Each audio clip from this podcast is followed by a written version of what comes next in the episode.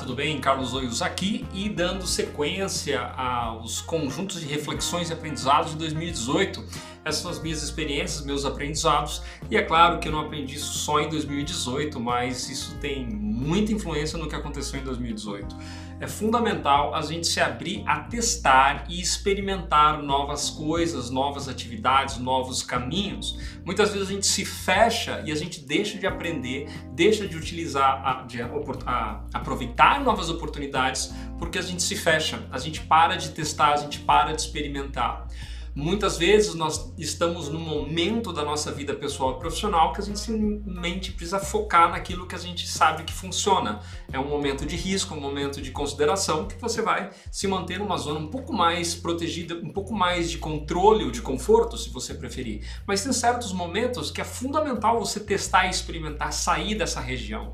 De uma forma geral, a gente sempre recomenda a os nossos clientes, os nossos parceiros de negócio, os nossos amigos, a sair da zona de conforto, testar e experimentar coisas de uma forma sistemática. Ainda que em determinados momentos, em determinadas situações de grande risco, você precisa se proteger, você precisa se regular. Mas de 2018 em particular foi um ano de muito teste, de muita experimentação.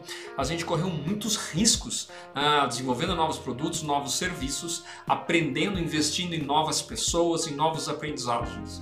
E isso foi fundamental, foi muito importante para a gente testar e experimentar. E por conta desses testes, dessas experimentações, a gente conseguiu uh, definir um novo portfólio para 2019 que faz mais sentido para o nosso propósito. Muitas vezes você não vai ter a resposta sem, uh, sem você correr esse risco. Você precisa experimentar, você precisa praticar, você vai ter algum tipo de resultado e com base nesse resultado você consegue uh, se acomodar, se ajustar, trazer um novo planejamento, fazer, trazer uma nova flexibilidade para aquilo que você está desempenhando. E esse tipo de, de, de, de, mindset, por assim dizer, de teste e experimentação, ele não se aplica só a trabalho, só a novos serviços, a empresários. Se aplica a várias coisas, se aplica a networking, se aplica a desenvolvimento pessoal, desenvolvimento profissional, relacionamentos, relacionamentos pessoais e profissionais, a saúde.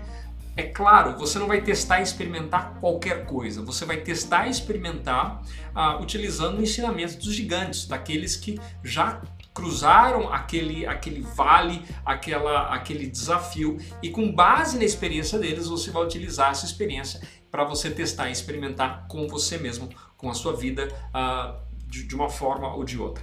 Então essa é uma das grandes, é um, foi um dos grandes aprendizados mesmo, uma das grandes reflexões em relação a 2018. Valeu a pena testar e experimentar coisas diferentes, programas diferentes, projetos diferentes e com base no feedback, com base no aprendizado, a gente consegue nos reposicionar em 2019. Vai ter muita novidade por aí. Se essa reflexão ajudou você, não só para você olhar para 2018, mas você pensar em o que, você poderia fazer para 2019, 2020, deixe seu comentário, deixe seu feedback aqui. Às vezes é muito solitário, a gente não sabe o que as pessoas estão curtindo, o que elas estão gostando. Talvez você não goste, né? talvez você não ache que isso faça sentido, mas um feedback é muito importante.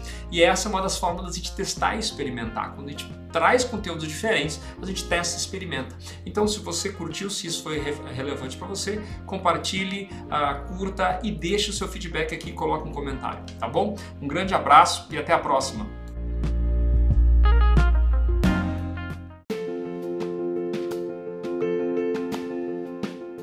Você está ouvindo o podcast Planeta. Aqui é o seu anfitrião Carlos Oios.